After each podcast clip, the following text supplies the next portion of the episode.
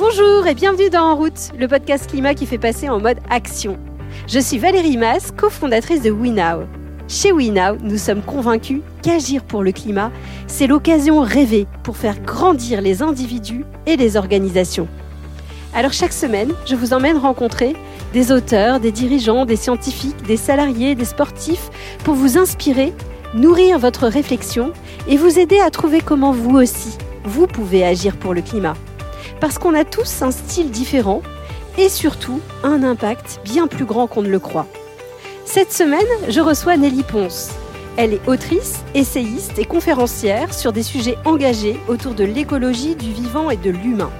Son dernier livre s'intitule Océan plastique et il est le résultat d'une enquête de trois ans qu'elle a menée et où elle livre des différents leviers que nous pouvons actionner pour sortir de cette crise écologique majeure. Nelly a eu plusieurs vies et un parcours hors du commun. Son chemin a croisé celui de Pierre Rabhi, de Cyril Dion, mais aussi de nombreuses personnes inspirantes qui l'ont aidé à se forger des convictions et à approfondir sa pensée sur la transformation de notre rapport au monde. Nelly prend du temps avec nous pour décrypter ce qui l'a amené sur ce chemin. Et c'est tellement passionnant que je vous en propose deux épisodes. Dans ce premier épisode, nous avons parlé de comment devenir première en maths était pour elle un premier pas pour changer le monde, de comment elle a rencontré Pierre Rabhi et de ce qu'elle a découvert en écrivant à ses côtés, et de l'importance des penseurs, ces personnes qui nous aident à réfléchir différemment et à faire des choix collectifs. Je vous emmène donc dans cette conversation profonde avec Nelly. Vous êtes prêts à passer en mode action? Alors, en route? Bonjour Nelly Bonjour Valérie. Merci beaucoup d'avoir accepté de répondre à ce podcast. Alors Nelly, est-ce que tu peux te présenter? Je suis euh, autrice ou écrivaine essayiste ou conférencière. Enfin après voilà, ça dépend. Mais mon métier c'est le livre. Et j'écris euh, pour l'instant des livres euh, engagés, toujours sur des sujets d'écologie et de société, sachant que ce qui m'anime, et ça m'anime de la même manière depuis l'enfance, c'est la défense du monde vivant Comment est-ce qu'on peut euh, descendre de notre piédestal, de notre euh, espèce de sentiment de supériorité, que ce soit en tant qu'homo sapiens vis-à-vis des autres espèces, euh, en tant que blanc occidental vis-à-vis du reste du monde, et trouver une autre manière d'être au monde plus harmonieuse. Et alors ça, tu dis depuis toute petite. Qu'est-ce qui t'a motivé à un moment donné à te dire, parce que c'est quand même une réflexion déjà un peu établie, de te dire on se sent supérieur aux autres? Alors oui, tu as raison, c'est l'explication euh, du monde, la compréhension est venue bien plus tard, euh, même je dirais après, euh, elle est par palier, par palier et elle continue. Tu vois, les premiers déclics intellectuels ont attendu que j'ai plus de 20 ans. Jusqu'à mes 20 ans, ça a été un ressenti profond. D'abord, on va dire, je pense, dans mon plus vieux souvenir, c'est le sentiment d'injustice. Quand on est enfant, il y a des choses qui nous heurtent, qui nous choquent tous on s'en souvient ou pas. Certains, ça va être les inégalités sociales, euh, d'autres, ça va être euh, les, les sans-abri. Euh, voilà. Et bon, en général, on a tout ça en même temps hein, quand on est enfant. Mais pourquoi Je sais pas. Il y a quelque chose qui va ressortir plus que d'autres. Et moi, ayant grandi à la campagne, dans un, élevage de porcs, ça a été, bah, du coup, la manière dont on va traiter les animaux, dont on va aussi, au-delà de les traiter, même ne pas les prendre en considération cette espèce d'indifférence au monde vivant qui nous entoure. Mais j'arrivais pas donc évidemment à le verbaliser comme ça. Hein. Cette sensation que le monde tel qu'il est organisé n'est pas juste, qu'il y a quelque chose qui tourne pas rond. Et à chaque fois que j'essayais de m'en ouvrir aux adultes qui m'entouraient, en gros, le retour que j'avais, c'était Oh là là, mais t'es es hypersensible, tu sais, va, va falloir quand même que tu grandisses, t'inquiète pas, tu vas grandir, tout ça, ça va se tasser. Euh, le monde y va très bien. En gros, c'est moi qui étais trop sensible et qui allais m'adapter. Sauf que je me suis jamais adaptée et qu'il a fallu que j'attende d'avoir euh, près de 40 ans pour euh, enfin m'entourer d'une communauté de pensée qui eux avaient la capacité de verbaliser tout ce que je ressentais depuis enfant. Donc c'est assez puissant pour moi de faire partie aujourd'hui à ma vraiment toute petite mesure de ces auteurs qui, qui pensent ces relations-là il y a quelque chose qui vient apaiser, on va dire, un, mal-être d'enfant. Et alors, qu'est-ce qui a fait cette transition entre les deux? Quel était ton rêve quand tu t'es projeté dans ta vie adulte et qu'est-ce qui t'a fait faire ces premiers choix? Alors, comme je disais tout à l'heure, il y avait deux formes d'injustice euh, qui me révoltaient. Il y en avait une troisième, c'est au sein même de notre société euh, vis-à-vis des classes sociales. Moi, je suis fille euh, d'agriculteur et à l'école, quand il y en a qui réussissaient pas, les profs avaient tendance à dire ouais, vous êtes bon à rien, vous êtes bon qu'à cultiver des patates. Si tu veux, j'ai vraiment senti de plein fouet aussi cette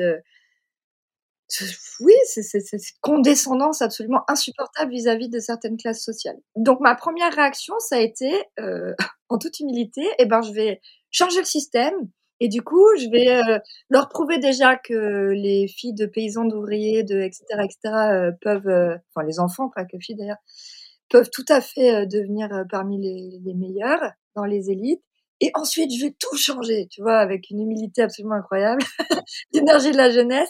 Et du coup, j'ai fait, euh, comme j'avais pas les moyens de faire des, des écoles de commerce ou d'ingénieur, j'ai fait l'équivalent à la fac. Donc, une fac de maths économie jusqu'à la maîtrise, jusqu'au moment où il fallait que je m'endette, en gros, pour faire, à l'époque, on appelait ça des DEA, DESS. Il aurait fallu que je fasse un crédit pour pouvoir continuer. J'ai réussi ma petite revanche, j'ai été de promotion, j'avais des super résultats, etc. Et en même temps, je voyais bien que je continuais de pas être tout à fait alignée, euh, ne serait-ce qu'avec mes collègues, euh, les, autres étudiants qui étaient à la fac avec moi, on partageait pas du tout, du tout les, les mêmes centres d'intérêt, la même vision, les mêmes préoccupations. Et là, à un moment donné, je me suis dit, mais tu sais, un, euh, tu vas pas sauver le monde. Deux, c'est est-ce que tu vas réussir de l'intérieur à faire bouger des lignes? Ça paraît, quand tu te sens très seule, ça paraît très compliqué tu risques d'être malheureuse toute ta vie, euh, entourée finalement de tout ce, non-sens, de tout ces, voilà, de tout ce qui te convient pas. Et c'est là que j'ai pris la tangente et pour la première fois que j'ai fait ma première bascule, on va dire, et que j'ai bifurqué vers la danse en me disant, bah écoute, il y a peut-être une chose à faire dans la vie, c'est de vivre de ses passions et vivre ses passions à fond.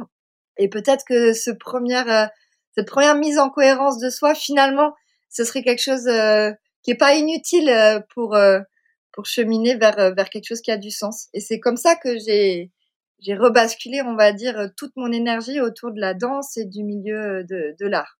Donc en gros, à 23 ans, j'avais un double cursus, une maîtrise de maths économie, une licence en médiation culturelle et conception de projets culturels, et j'arrêtais tout pour danser. Voilà. La danse, ça t'a tenu un, un petit moment? T'as dû malheureusement arrêter? Comment tu t'es réorientée? Alors la danse, effectivement, ça a duré toute une époque, on va dire la vingtaine, vingtaine d'années. Là, j'étais à Marseille. Et en parallèle, parce que je fais rarement qu'une seule chose en même temps, et, tout ce que je t'ai raconté, évidemment, comme tout le monde, on a des choses qui nous animent et qui vont ressurgir à des époques. Enfin bref, l'engagement est revenu très naturellement en parallèle de la danse.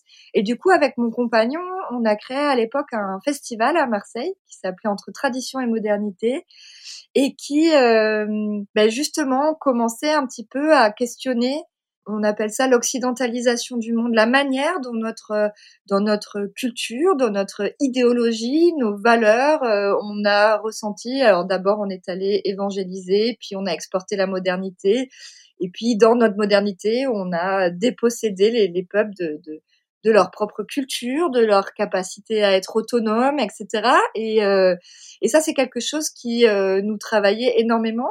On parle d'effondrement de la biodiversité, mais elle est aussi liée à un effondrement de la diversité culturelle à travers le monde. Aujourd'hui, on est en panne sèche sur comment est-ce qu'on imagine demain, et on se rend compte qu'en fait, on a méticuleusement éradiqué toutes les différentes façons euh, d'être au monde. Donc ça, c'est quelque chose qui, alors pareil, je le verbalisais pas comme ça à 20 ans, mais euh, il y avait quand même un malaise, quelque chose, et donc on a créé ce festival. Et c'est euh, dans le cadre de ce festival que j'ai commencé à rencontrer énormément de gens inspirants, passionnants, euh, qui étaient vraiment au-delà de toute la réflexion que je pouvais avoir à l'époque. Et parmi eux, il y avait Pierre Rabhi, donc qui était un paysan, penseur, agroécologiste, et qui était en pleine recherche de, de, de, de quelqu'un pour l'aider. Et c'est comme ça que euh, d'un coup, d'un seul, euh, nous sommes partis vivre en Ardèche pour que je travaille avec lui sur son livre La sobriété heureuse et que notre vie a, alors dis nous parce que du coup ça a engagé la, la famille, on va dire, euh, mon compagnon en tout cas à l'époque, et, et, pouf, il y a eu une nouvelle bascule vers là pour le coup du travail de, de terrain, euh, d'association, euh, euh, voilà, qui m'a occupé plusieurs années. Qu'est-ce que tu as découvert? Qu'est-ce qui t'a surpris dans ce travail avec Pierre Rabhi, qui est une figure finalement euh, maintenant euh, assez, euh, assez reconnue? Je pense qu'à l'époque, il n'était pas aussi connu que maintenant. Non, il était très connu des milieux écologistes, alternatifs, mais pas encore, il n'était pas encore devenu l'homme public qu'il est devenu par la suite. Alors, ben justement, on parlait tout à l'heure de tout ce que je n'avais pas réussi à verbaliser, c'est-à-dire que là, pour la première fois, j'étais en contact direct d'une pensée euh, qui allait verbaliser, écrire euh, noir sur blanc des choses qui éclairaient un ressenti et des intuitions profondes. Donc pour moi, ça a été une rencontre intellectuelle très puissante, euh, puisqu'après on peut voilà voir où euh, chaque pensée a des limites, des contours qu'on va ensuite essayer de dépasser, etc. Mais pour moi à l'époque, c'était vraiment euh, très fort et parmi notamment ces déclics qu'il y a eu, ça a été la notion de paradigme. C'est-à-dire la conscience d'un coup que finalement cette marche du monde qui moi me révolte depuis l'enfance, qui ne me convient pas, est le fruit d'un paradigme, c'est-à-dire est le fruit d'une façon de penser et qu'on peut tout à fait, c'est pas inéluctable et on peut euh, faire bouger les lignes puisque à partir du moment où ça va être euh, vraiment une façon de se percevoir, euh, une façon de, de, percevoir les autres êtres, le, le, reste du monde vivant, etc., qui va orienter ensuite toute une, tout un système de valeurs, une idéologie, et qui va ensuite construire nos économies, euh, nos éducations, etc. Cette notion de paradigme, pour moi, ça a été un déclic euh, monumental parce que bah, ça veut dire qu'on peut en changer. Et donc à partir de là, l'espoir est revenu et l'envie de participer à ce changement génial parce que ça donne effectivement de l'espoir. Est-ce que tu te rappelles te dire ben là je participe à, partager une nouvelle euh, façon de penser qui peut euh, qui peut changer le monde justement? Alors je sais pas si je l'ai euh, si j'ai été jusque là. Ces penseurs-là, ils existent, hein, ils existent depuis toujours. Ce qui est relativement nouveau, et, et Pierre a fait partie des personnes qui ont posé des jalons, il y en a plein d'autres, c'est que aujourd'hui, cette pensée est entendue. Elle était, euh, elle était que dans des milieux d'historiens, de philosophes, euh, d'élites intellectuelles qui disent oui, ça, ça existe, etc. Là, aujourd'hui, euh, on peut entendre sur France Inter, France Culture, à la télévision ou dans des, de la presse écrite, grand public, on peut avoir accès à ces penseurs. Et ça, c'est quelque chose, pour le coup, où je me dis, il est en train de se passer vraiment quelque chose. Il y a 15 ans, quand je travaillais pour Pierre, par exemple, euh, tu pouvais jamais, jamais entendre le mot euh, décroissance ou sobriété sur France Info. Aujourd'hui, tu l'entends. Donc, il y a quand même quelque chose qui est vraiment en mouvement. Alors, avec tout ce que ça implique, toute la manière dont le système récupère chaque idée nouvelle et chaque innovation pour euh, en faire un, nouveau rouage du système et embrouiller encore plus les, les esprits qui ont envie d'agir. Mais moi, je trouve quand même qu'il y a une révolution profonde culturelle, philosophique, intellectuelle qui est à l'œuvre et je pense qu'elle peut être le socle d'une nouvelle manière d'agir très concrètement et de s'inscrire euh, dans la vie d'aujourd'hui. Et à ton avis, qu'est-ce qui a fait que c'est sorti de son petit monde entre soi de, de, penseurs, ce, milieu alternatif? Je pense que ce qui fait qu'on les entend un peu plus aujourd'hui, c'est que ben, cette intuition que j'ai eu enfant de dire mais le, il y a quelque chose qui tourne pas rond dans le monde qu'on a construit. Aujourd'hui, euh, la science le démontre. Aujourd'hui, on est capable collectivement euh, de se rendre compte face aux catastrophes sociales et écologiques à l'œuvre que bon, il y a vraiment quelque chose qui qui va pas et qu'il faut changer radicalement de braquet. Et le fait qu'on arrive, euh, c'est tout simplement les limites planétaires. Le fait qu'on ait la conscience des limites planétaires et qu'on est sur un modèle vorace qui ne respecte pas ces limites et qui du coup n'est pas durable, et met en péril euh, bah, notre survie et, la, et, le maintien des conditions de vie sur Terre, puisque c'est quand même ça dont il s'agit. Bah, du coup, bah, forcément, les gens qui proposent, qui alertent, qui, euh, qui, qui, ont une autre façon de voir, de percevoir, euh, vont commencer à avoir une tribune. Et, et donc, c'est le cas aujourd'hui d'un certain nombre de, de, penseurs. Et même si ça paraît très déconnecté du terrain, moi, je pense que la, la bataille culturelle, elle est, elle est aussi fondamentale puisque on peut très bien s'agiter dans tous les sens, mais si on se repose pas à des questions de euh, où est-ce qu'on va, où est-ce qu'on veut aller collectivement, et comment est-ce qu'on se dote d'outils très concrètement pour y aller, tu vois, je pense qu'on fait toujours que déplacer des pollutions, euh, reculer pour mieux sauter. On a l'impression d'avancer, puis d'un coup on se prend une claque. On a l'impression de faire trois pas en arrière. On se désespère. On a besoin de ce socle de penseurs qui va euh, et nous aider à nous donner euh, une direction. Il n'y a pas de vérité. Il y a que des choix collectifs qui vont être faits à partir de là. Super intéressant parce qu'effectivement, ça, ça, nécessite de repenser tout un modèle, mais c'est aussi enthousiasmant parce qu'on peut le construire ensemble. Euh, et c'est toujours sympa d'être au moment où on pense quelque chose, où on rêve collectivement. Tu as changé des choses radicalement au-delà de juste euh, passer à la campagne. Pour répondre à cette question-là, s'il y a peut-être une chose que j'ai envie de te dire, mais c'était conscient déjà pour mon compagnon et moi à l'époque, c'est quelque chose qu'on avait envie de faire, c'était euh, de se coller à la matière c'est-à-dire que quand tu vis euh, en ville, la plupart des gens, pas tout le monde évidemment, sont assez éloignés d'où vient tout ce que tu utilises et où part ce que tu as utilisé. Tu allumes la lumière, ok, tu sais que l'électricité, vaguement, en France, on a un parc nucléaire, mais finalement, tu sais pas comment ça marche, comment ça arrive, tu tires la chasse, où est-ce que ça va, le verre que tu attrapes, euh, comment il est fabriqué, quelle matière première, d'où il vient?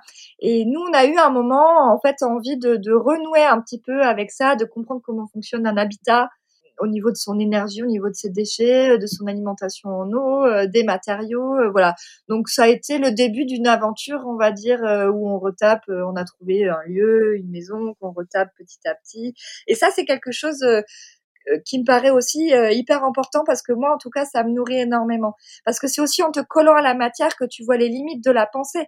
Tu peux avoir envie d'aller vers, hein, aller le zéro déchet ou une réduction drastique de ta consommation électrique. Et puis, bah, d'un coup, tu vas comprendre euh, la notion d'arbitrage. Tu vas comprendre que quand tu habites en haut d'une colline euh, plein sud ou en fond de vallon au bord de rivière, bah, t'as pas du tout les mêmes problématiques. Qu'en fonction des vents dominants, c'est pas pareil. Qu'en fonction, voilà. Et pour moi, ça a été euh, vraiment très riche et c'est pas fini parce que je, je, je suis vraiment une apprentie, vraiment apprentie. J'ai encore tout à apprendre. Que ce soit au niveau du jardinage, au niveau de, de du bricolage voilà, d'arriver à, à, comprendre qu'en fait, il n'y a pas de réponse globale. Il y a euh, des réponses euh, locales qui sont liées à des territoires, à des microclimats, à une géologie. Et ça, c'est passionnant aussi. Voilà, donc c'est un chemin de vie, quoi. Ça sera jamais fini. Alors, si on continue dans la progression de, de ton parcours, tu t'es mis ensuite à écrire des livres à ton compte. Comment tu choisissais tes sujets? Le petit livre euh, Débuter son potager en permaculture a une histoire qui est, qui est, qui est chouette. Au moment où le film euh, Demain de Cyril Dion sort euh, et que les gens sont ultra enthousiastes, ont un élan, une envie d'agir incroyable et disent mais oui mais nous on n'est pas un pays, on n'est pas une ferme professionnelle mais on a envie de faire des choses. Acte Sud a, bah, une personne que je salue ici qui s'appelle Françoise Vernet, que tu as eu d'ailleurs Valérie en podcast. Et donc ils m'ont confié l'écriture de ce petit titre. Et Chance du débutant, ça a été un gros succès parce que je sais pas pourquoi, peut probablement parce qu'à l'époque il n'y avait pas encore vraiment de petits titres faciles d'accès en permaculture. Il existait des livres incroyables, fantastiques, mais très denses, très intenses, qui pour un jardinier débutant étaient un peu difficiles d'accès. Et donc après, bah après ça s'est plus arrêté puisque quand un, petit titre a réussi, bah on gagne la confiance de l'éditeur. Du coup, j'ai proposé Choisir de ralentir, toujours dans cette collection. Et puis et puis ça s'est enchaîné, euh, voilà, jusqu'à ensuite sortir de cette collection pour faire d'autres choses, notamment cette enquête euh, Océan Plastique de plus de trois ans. Puis dernièrement, la collection Que sais-je qui m'a sollicité pour écrire un permaculture. Voilà, donc après, c'est une vie d'auteur, on va dire. Les sujets viennent, euh, un coup c'est vous qui les proposez, un coup on vous les demande, un coup c'est les deux. C'est aussi parce qu'on échange à un moment qu'il y a des projets qui naissent, de rencontres, etc. Et alors, cette fabuleuse enquête sur le plastique, donc c'est une enquête de trois ans. Alors déjà, pourquoi le plastique? Et ensuite, comment t'es parti pour faire cette enquête? T'as pris quoi? Tu as tout de suite pris, ton téléphone Tu savais où est-ce que tu voulais aller? Comment t'as fait? En fait, à la toute base, c'est l'éditeur qui s'intéressait à Boyan Slat, ce jeune néerlandais qui a 16 ans euh, découvre la pollution atterrée et décide d'agir. Et c'est un, profil extrêmement inspirant, un jeune entrepreneur qui a soulevé des millions, des milliards d'euros parce qu'il voulait, il avait la vérité de nettoyer les océans. Et du coup, Actes Sud m'a dit, bah, est-ce que tu auras envie de suivre un peu ce, personnage-là? On peut en faire un livre. Et c'est alors là où c'est du coup une co-construction, c'est que en me renseignant, ben en fait, il y avait des scientifiques qui étaient pas du tout relayés à l'époque, pas du tout entendus, qui disaient non mais arrêtez vos conneries, on pourra jamais nettoyer les océans. Donc je comprenais pas pourquoi, je comprenais pas ce qu'il racontait. Faut imaginer qu'on était en 2016, euh, on savait pas tout ce que tout ce qu'on sait aujourd'hui sur la pollution plastique, ou en tout cas pas au niveau du grand public. Les scientifiques savaient déjà beaucoup de choses. Et donc, euh, bah, j'ai commencé à tranquillement suivre le sujet. Je suis revenue vers Actes Sud en leur disant, bon, c'est pas du tout un livre sur Brian qu'il faut faire. C'est par contre, euh, du coup, il se passe vraiment un truc incroyable avec le plastique et je suis étonnée, personne n'en parle. Et c'est assez fou cette pollution. Donc, il faudrait faire un livre global au début, je dis, ouais, bon, je sais pas, on a plusieurs livres océans, parce qu'on croyait à l'époque que c'était que une pollution océanique, etc. Je suis pas sûre, etc. Et puis, tous les trois mois, je leur disais, parce que du coup, moi, j'avais été piquée par le virus euh, du plastique, et donc, je, bah voilà, à chaque fois que j'entendais un truc, je, regardais, puis je me suis quand même dingue, mais pourquoi on n'en parle pas? Pourquoi c'est pas relayé? Et puis, tous les trois mois, je leur disais, vous êtes sûrs, vous êtes sûrs, parce qu'il se passe un truc, puis à force, euh, ils m'ont dit, bah, fais-nous un plan, un synopsis, et on te dira. Et là, je ne sais pas du tout euh, quelle euh, mouche m'a piqué, mais intuitivement, le plan final d'Océan Plastique est sorti tout de suite, alors que j'avais pas étudié le sujet, donc je ne sais pas du tout comment. Vraiment, je savais pas les trois quarts de ce que j'ai appris, et pourtant, euh, le plan logique, le déroulé de la pensée était là. Et là, ils m'ont dit, OK, bingo, on y va. Donc, j'ai demandé une bourse d'écriture au Centre national du livre. C'est un peu comme le CNC, tu sais, pour les films, qui m'a octroyé une bourse et j'y suis allée. Mais j'y suis allée vraiment euh, la fleur au fusil. Euh, je, je suis pas enquêtrice, euh, j'ai pas cette expérience-là.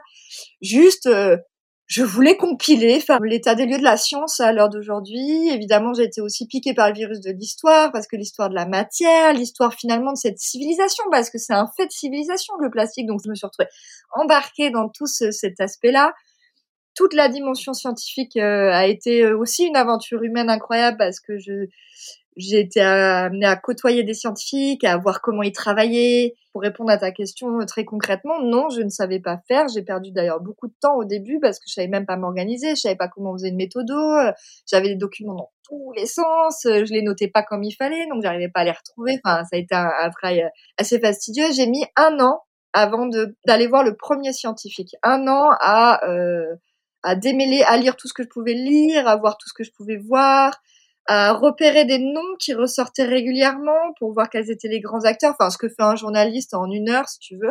mais bon, aussi parce que le manque de confiance en, moi faisait que j'aurais pu y aller bien avant. Mais j'avais peur de deux choses. J'avais peur de poser des questions bêtes et de leur faire perdre du temps. Je voulais être sûre de tout de suite poser des questions qui allaient être utiles pour l'enquête. Et la deuxième chose, c'est que je voulais être sûre de comprendre leurs réponses.